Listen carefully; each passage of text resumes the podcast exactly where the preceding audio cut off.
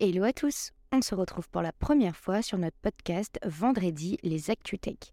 Comme vous l'aurez compris, chaque vendredi, retrouvez les actualités autour du monde de la tech.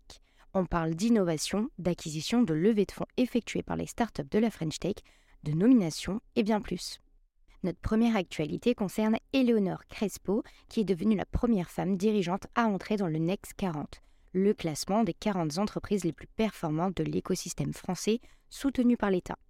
Elle est la cofondatrice et PDG de Pigment, une start-up proposant un logiciel de planification financière pour les dirigeants de business complexes. Eleonore est la seule femme parmi les 11 nouveaux entrants de cette année elle figure parmi les 15 femmes dirigeantes de la promotion 2023 des 120 entreprises françaises les plus prometteuses, contre seulement 5 en 2020. Si cette progression est à souligner, elle reste encore très insuffisante.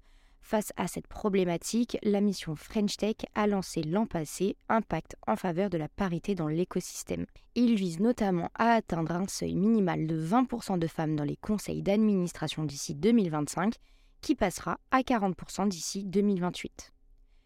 Notre deuxième info concerne Meta, qui s'est associé à la start-up Simplon.co pour ouvrir plusieurs écoles du métavers en France. Les deux entreprises ont inauguré cinq écoles en France depuis fin 2022 et la dernière a ouvert à Villeurbanne en février 2023.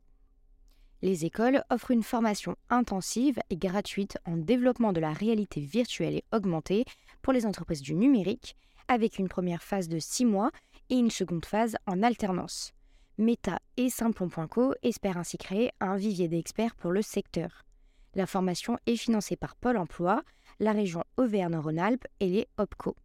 La promotion actuelle comprend 18 étudiants, dont 12 financés par Pôle Emploi. Les écoles visent à améliorer l'inclusion et l'insertion sociale en utilisant les formations intensives au numérique comme levier pour dynamiser le marché de l'emploi les entreprises espèrent également attirer des profils divers pour répondre à la demande croissance en métiers émergents liés au métavers.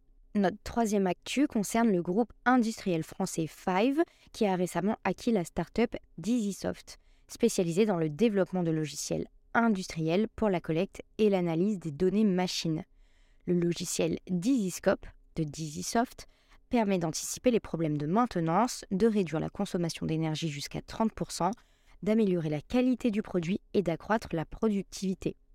Five, qui conçoit des machines-outils précision et de lignes de production pour divers secteurs industriels, s'empare ainsi de la seule solution du marché capable de connecter tout type de machines, quel que soit leur âge et leur fabricant, levant ainsi le frein majeur des industriels pour digitaliser leur parc. Five a également décidé d'orienter ses programmes de recherche et développement sur des solutions visant à réduire l'empreinte environnementale de ses clients.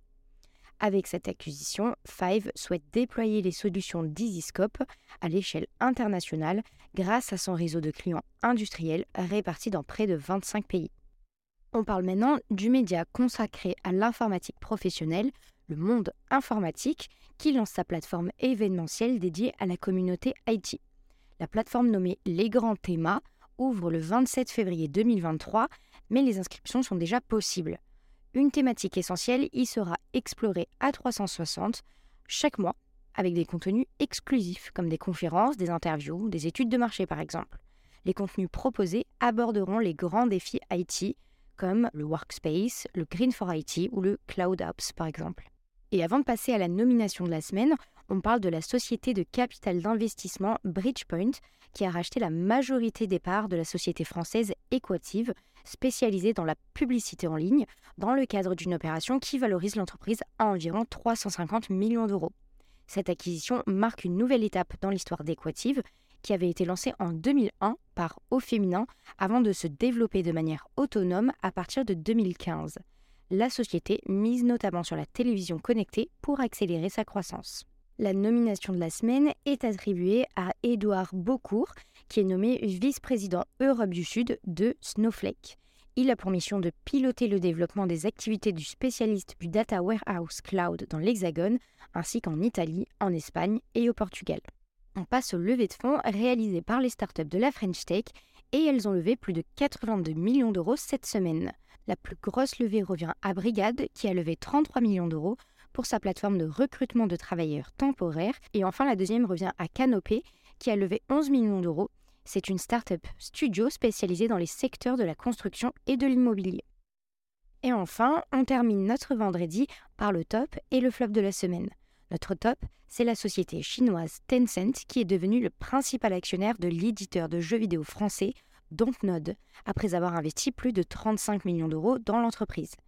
Avec cette augmentation de capital de 46 millions d'euros, Dontnod pourra recruter du personnel et renforcer sa branche marketing et édition. L'entreprise a pour ambition d'éditer deux jeux développés par des studios d'ici 2025, ainsi que six nouveaux titres vidéoludiques au cours des trois prochaines années.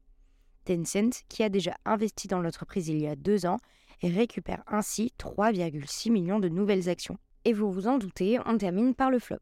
Twitter est actuellement en procès à la Cour suprême des États-Unis pour savoir si le réseau social peut être poursuivi en justice pour complicité en cas d'acte de terrorisme. La famille d'une victime de l'État islamique en Turquie accuse Twitter de ne pas avoir retiré des tweets du groupe et de continuer à les recommander via des algorithmes automatisés.